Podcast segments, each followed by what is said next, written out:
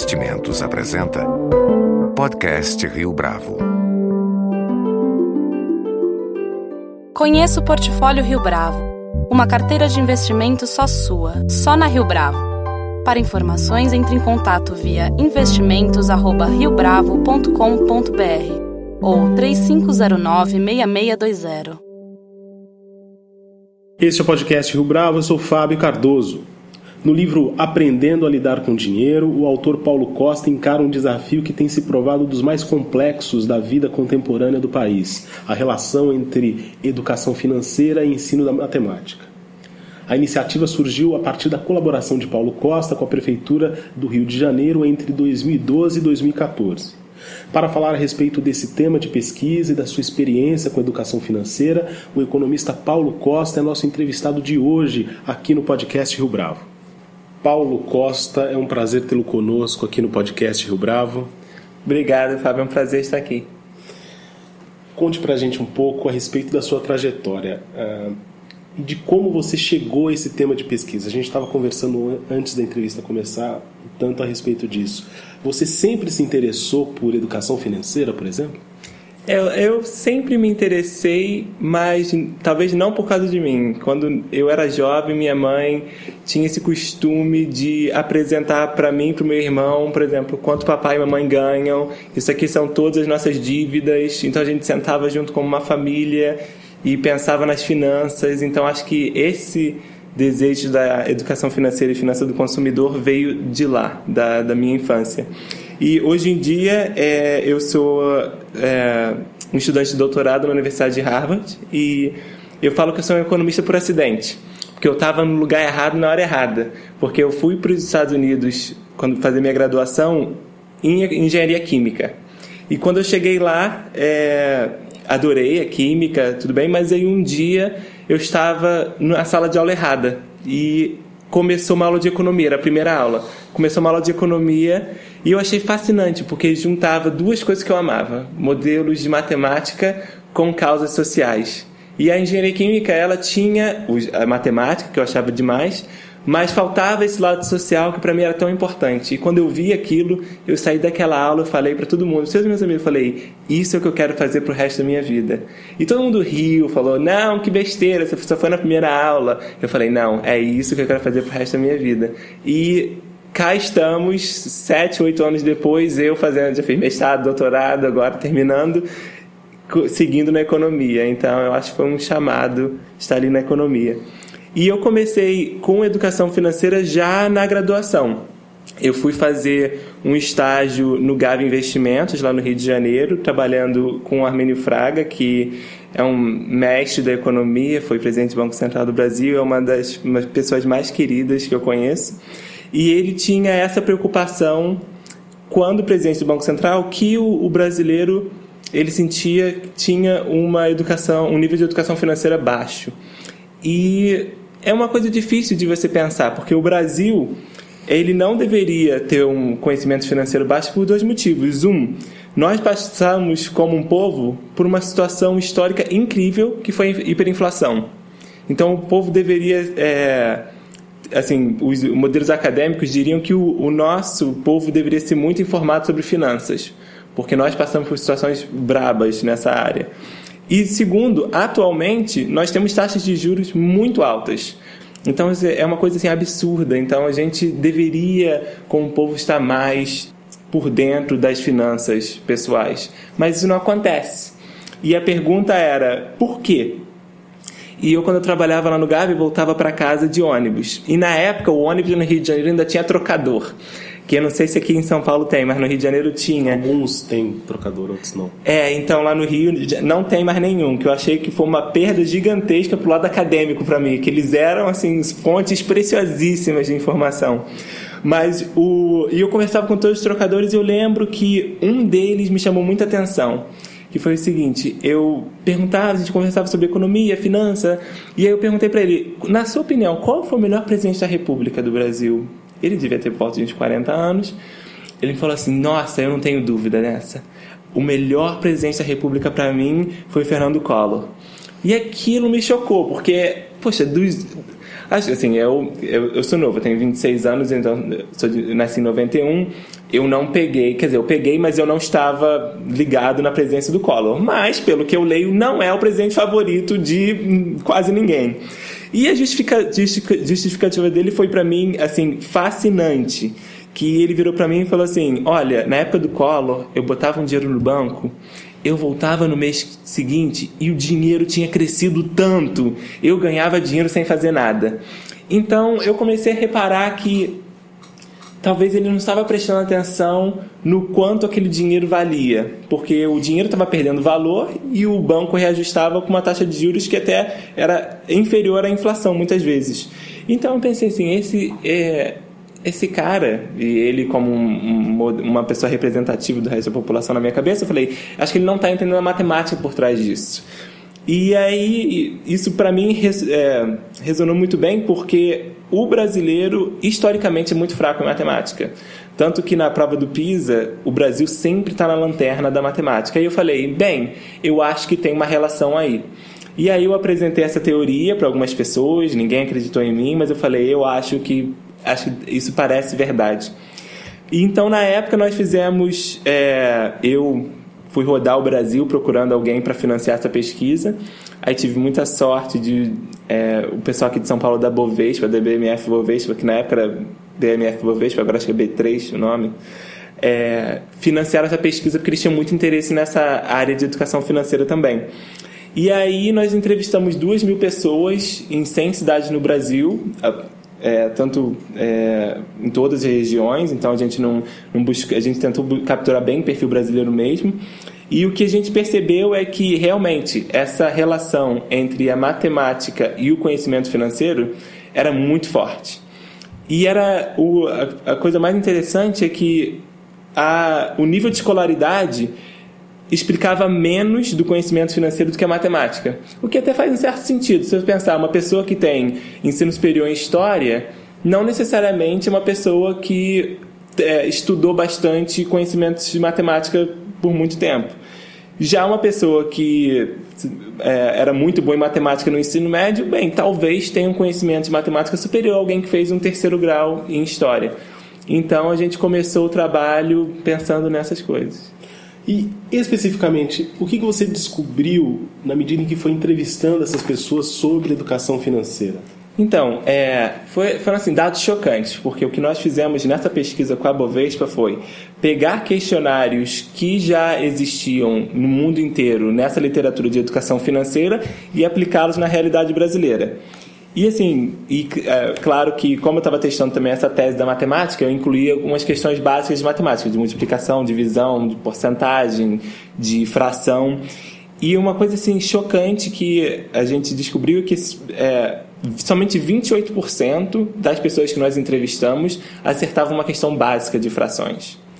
53% acertavam uma questão básica de porcentagem. E que isso, quando você olha, é 53% é mais da metade, você pensa assim, pô, mas 47 não acertaram. Entendeu? E a, na, na, mesma, na mesma pesquisa nós fizemos perguntas também sobre taxa de juros, juros compostos, e 36% das pessoas acertavam uma questão básica sobre taxa de juros. O que assim, é muito assustador, porque o Brasil é um país que tem taxa de juros alta. Então você deveria ter uma ideia é, básica. A pergunta era algo do tipo: imagine que você tem. É, 100 reais e você aplica isso a uma taxa de juros de, de 10% e daqui a um ano quanto dinheiro você teria nessa conta. Aí você nem pergunta o número exato, você pergunta assim, menos de 110, exatamente 110 ou mais de 110? Ou seja, é uma pergunta bem, assim, é, é fácil de você não é uma não é você pegar um número difícil uma porcentagem difícil é uma coisa bem bem tranquila então das cinco perguntas de educação financeira que nós fazíamos foi uma coisa chocante para mim que somente 5%, 5,25% das pessoas acertaram todas. O que é uma coisa muito preocupante. Então, e o que saía dos dados era realmente essa questão da matemática. O pessoal que sabia muito mais matemática tinha uma nota muito maior em educação financeira. Isso independente da escolaridade. Sim, independente da escolaridade, que eu achei assim muito significativo. E aí eu queria saber se era uma relação de causa, porque eu sou um economista acadêmico e só correlação para a gente não, não ajuda. a gente queria saber se a matemática causava a educação financeira. Eu fiz uma parceria com a Secretaria Municipal de Educação do Rio de Janeiro e eu consegui é, recrutar 20 escolas que tinham aula é, de manhã e de tarde e tinham matérias que chamavam de eletivas, que eram os ginásios experimentais cariocas, e aí é, eu criei uma aula, que foi da onde surgiu meu livro, que eu publiquei esse ano, chamado Aprendendo a Lidar com Dinheiro. E o que é, eu utilizei na época, o manuscrito desse livro, né, que dali foi a semente do livro, é, nós pegamos nessa, nessas 20 escolas, aleatoriamente selecionamos alunos e selecionamos um, é, entre 20 e 30 alunos em cada escola para fazer nossa aula. Então, demos essa aula extra de matemática é, com assuntos financeiros e aí que quisemos medir para ver se o, o comportamento financeiro deles mudava. E aí o que, achava, o que eu achei super interessante foi que não somente aprendiam muito mais matemática, mas também muito mais educação financeira e o comportamento deles em relação ao dinheiro também mudava. Então foi uma experiência muito feliz. Lá na aula, por exemplo, é, os alunos que fizeram a nossa aula aumentaram o conhecimento deles em mais de 30%, em taxa de juros, em juros compostos, a relação entre juros e juros compostos, que é uma coisa muito importante, principalmente no Brasil, que é um país de inflação alta. E isso foi só um curso de 12 semanas, que era só eram duas horas nas sextas-feiras. Então, eu achei, a gente achou o resultado bastante significativo e o curso continua no Rio de Janeiro por dois anos e nós achamos tão bacana que aí é, surgiu a oportunidade de publicar o livro e agora nós uti estamos utilizando em escolas no estado de Goiás. Agora o livro bem mais refinado, publicado pela editora Bay, um, junto com o programa Porquê, é, Economês em Bom Português, que é um programa, é um programa sensacional no, no Facebook e tem discussões super interessantes sobre a economia do Brasil atual. E Estamos lá agora no projeto piloto, 3 mil alunos é, do primeiro ano do ensino médio, por volta, eu se não me engano, por volta de 24 escolas. E como é que a sua própria experiência, Paulo, ajudou no tocante a pensar no contexto desse estudante, é, principalmente em relação às preocupações desse aluno? Bem, primeiro, é, eu acho que vale a pena reapresentar algumas coisas sobre mim. Eu sou um estudante de classe média baixa do Rio de Janeiro e tive é, grandes oportunidades em educação. Então, eu cedo consegui passar para um concurso para o Colégio Militar do Rio de Janeiro, que é um colégio de ponta, mas é um colégio muito barato. Então, é, o pessoal pensa que o Colégio Militar é uma escola pública. É uma escola pública, mas a gente paga. Mas a gente paga, na época, a gente pagava entre 50 a 100 reais por mês e meus professores tinham doutorado, entendeu? O que é uma coisa totalmente fora da realidade, ainda mais no contexto do Brasil. Mas uma das coisas que eu é, percebi, ainda mais é, eu tive a sorte de escrever esse livro, em, em escrever uma parte grande do livro quando eu tinha ainda 21 anos e agora retocar ele aos 26. E uma coisa que eu percebi é o dia a dia das pessoas é muito rico em experiências. Então, é, ao invés de utilizar o modelo enciclopédico das escolas, como o meu livro é um livro de matemática focado em educação financeira, eu não me senti obrigado a ter que seguir toda a, todo o currículo de matemática das escolas. Por exemplo, eu era um estudante de matemática muito bom e eu amava, por exemplo, trigonometria seno, cosseno, o ciclo trigonométrico eu achava super importante. Agora, a minha pergunta é, para um estudante que não vai ser engenheiro, que ele não vai ser arquiteto, qual é a finalidade de aprender esse tipo de coisa, entendeu? Eu lembro que quando eu comecei no primeiro ano do ensino médio, que é geralmente quando você estuda esse tema, uma menina virou para mim, que estava no segundo ano, ela passou do primeiro ano, virou assim, olha só, se você desenhar a bola, o professor dá metade dos pontos. A bola é o ciclo trigonométrico, que ela não entendeu nada, mas ela falou, se ela desenhar a bola, ela passa. Então, é uma coisa muito complicada. Então eu utilizo o dia a dia desses alunos para apresentar os conceitos da seguinte forma: é, em vez de falar para ele, olha, eu estou te ensinando a, somar, diminuir, multiplicar, dividir, eu falo para ele, olha, você está indo ao shopping com seus amigos e você tem 20 reais para gastar e você quer ir ao cinema e você quer comer no shopping, você quer comer no shopping. Quais decisões que você tem que tomar para que você consiga não estourar o seu orçamento. Então, o aluno, primeiro, se engaja muito, porque aquela dali é uma situação do dia a dia dele. E aí você vai refinando o, o exemplo e você acaba treinando com ele um milhão de habilidades que a escola te apresentaria da maneira mais chata possível. Então, é, o livro tem essa preocupação. Em vez de passar, como o modelo enciclopédico faz, da teoria, passa um tempo na teoria, para a prática, a gente vai ao contrário. A gente vai da prática, que o aluno já domina bem, e aí ele vai para a teoria. E eu falo para ele: olha, tá vendo tudo aquilo é, que você já sabe? Você sabe que você tem que economizar dinheiro, mas você sabe como cortar dívidas bem? Isso tem toda uma aplicabilidade no, na matemática, que é uma questão de subtração, uma questão de divisão, uma questão de multiplicação, e você já sabe. Você só não sabe que sabe, mas já sabe.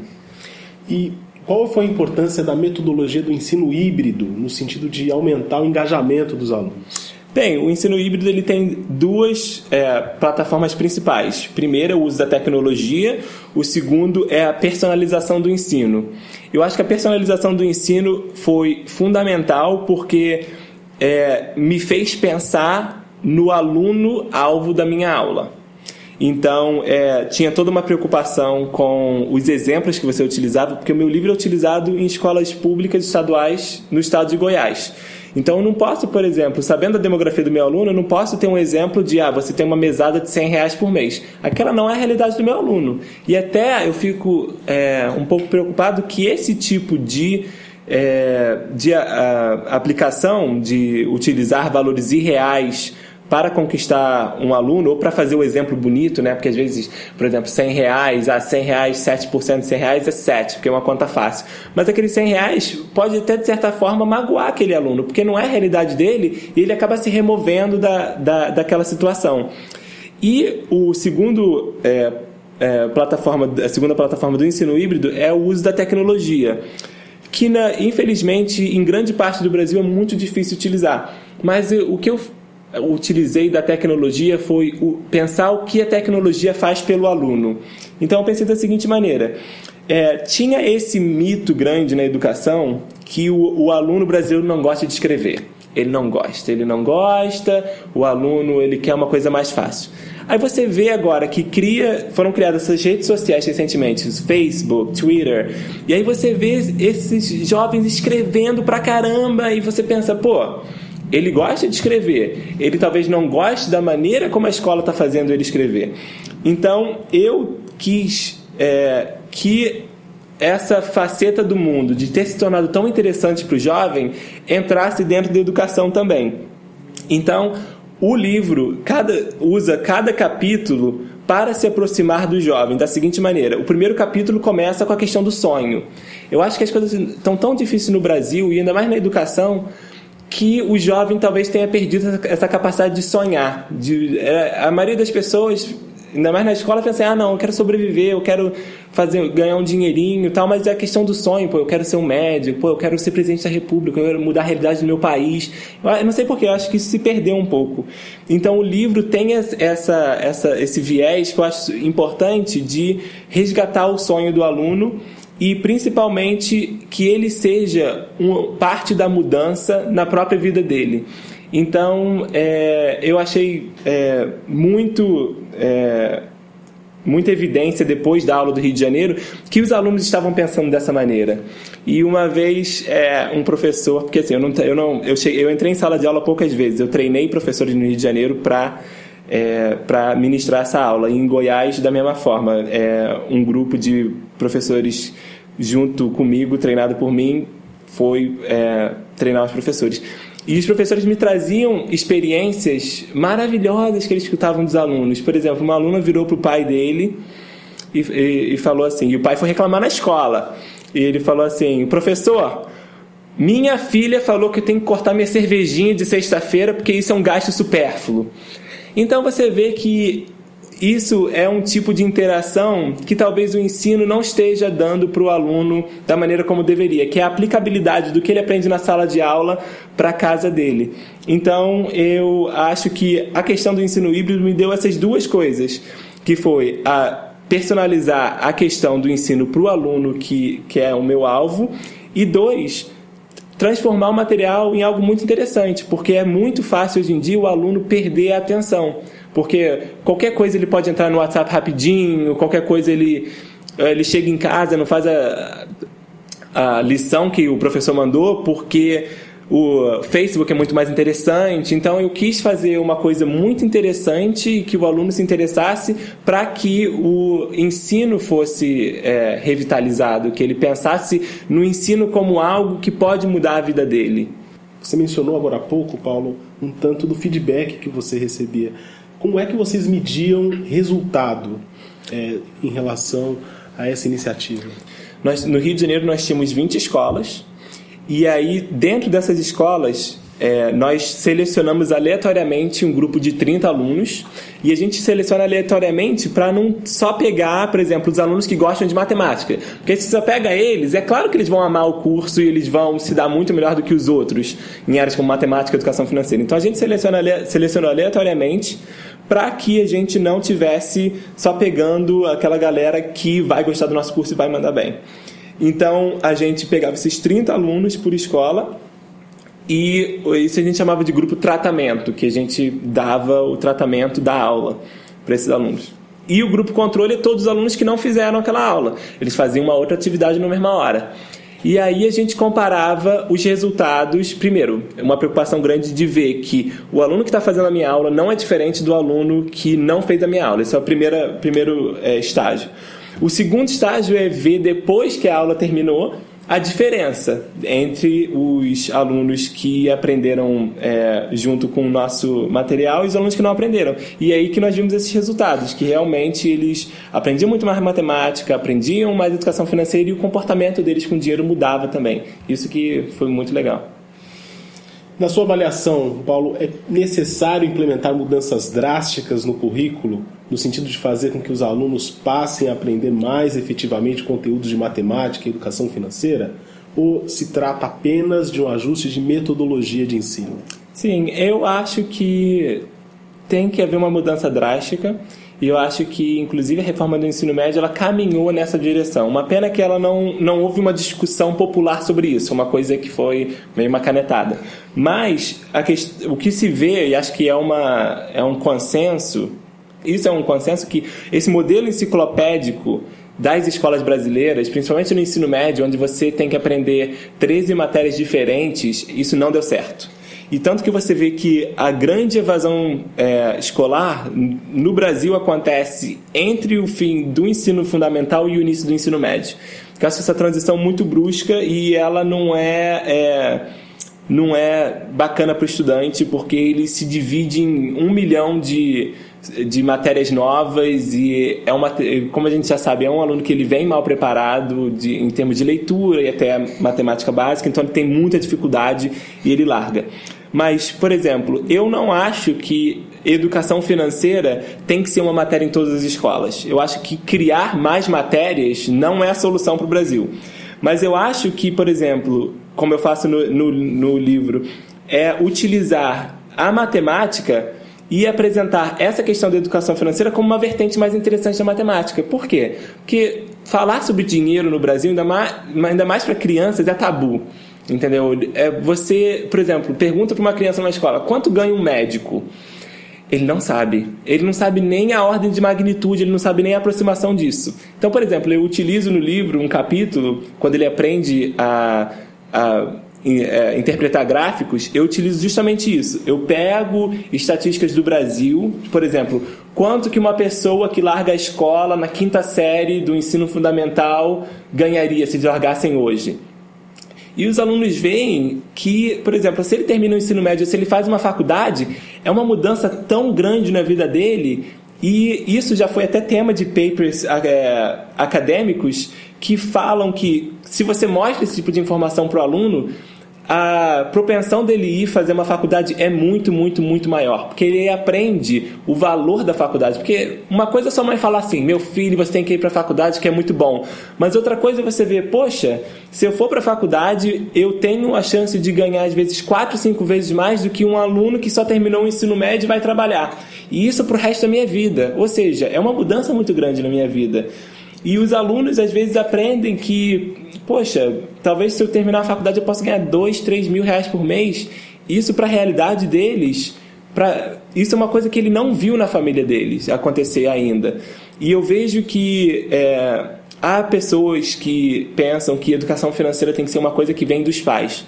Mas se seus pais não tiveram a oportunidade de ter acesso a esse conhecimento, esse conselho não vale, entendeu? Então, é, o que eu penso é que a educação financeira ela tem que ser incluída dentro de outras matérias de uma maneira bem assim, simples e intuitiva. Por exemplo, matemática, claro que toda a questão de porcentagem e fração mas também, por exemplo, português, que é interpretação de texto. Muita coisa é você entender qual é o contexto onde você está se metendo.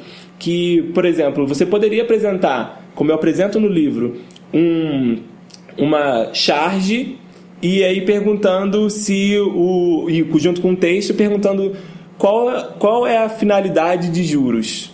Por que ele existe? Aí aparece um, um juros falando com um psicólogo perguntando, doutor, eu sou justo? E aí a questão de será que cobrar juros a 500% do ano, por exemplo, no cartão de crédito é uma coisa justa? E aí você ter toda essa discussão. E também, por exemplo, grandes é, eventos na humanidade, na história, são relacionados à economia. Por exemplo, eu acabei de citar a hiperinflação do Brasil, que para quem viveu foi uma coisa traumática. E, por exemplo, eu também uso a época do, do nazismo, que uma das coisas na, na Alemanha na, na década de 20 e na década de 30. Porque o que aconteceu naquela época? O povo estava tão insatisfeito com a hiperinflação alemã que, que uma pessoa que surgiu prometendo mudanças e que acabou sendo um desastre, que isso não é um spoiler sobre a política atual, por acaso, mas que prometeu mudanças e acabou sendo um desastre, foi também um dos maiores massacres da história. Então, e aquilo dali teve um componente financeiro também, que era a hiperinflação alemã. Então, a educação financeira ela é multidisciplinar. Então, você não precisa criar uma nova matéria e deixar o currículo mais inchado então, eu acho também que até torna as matérias um pouco mais interessantes. E eu acho importante a gente utilizar isso nessa época de oitava, oitavo, nono ano e primeira série do ensino médio, porque deixa mais interessante, pode até contribuir com a diminuição da evasão escolar, que acontece justamente naquela época. Paulo Costa, foi um prazer tê-lo conosco aqui no podcast Rio Bravo. Muito obrigado pela sua aula para a gente hoje. Obrigado pelo convite, foi um prazer estar aqui. Com edição e produção de Leonardo Testa, este foi mais um podcast Rio Bravo. Você pode comentar essa entrevista no SoundCloud, no iTunes ou no Facebook da Rio Bravo.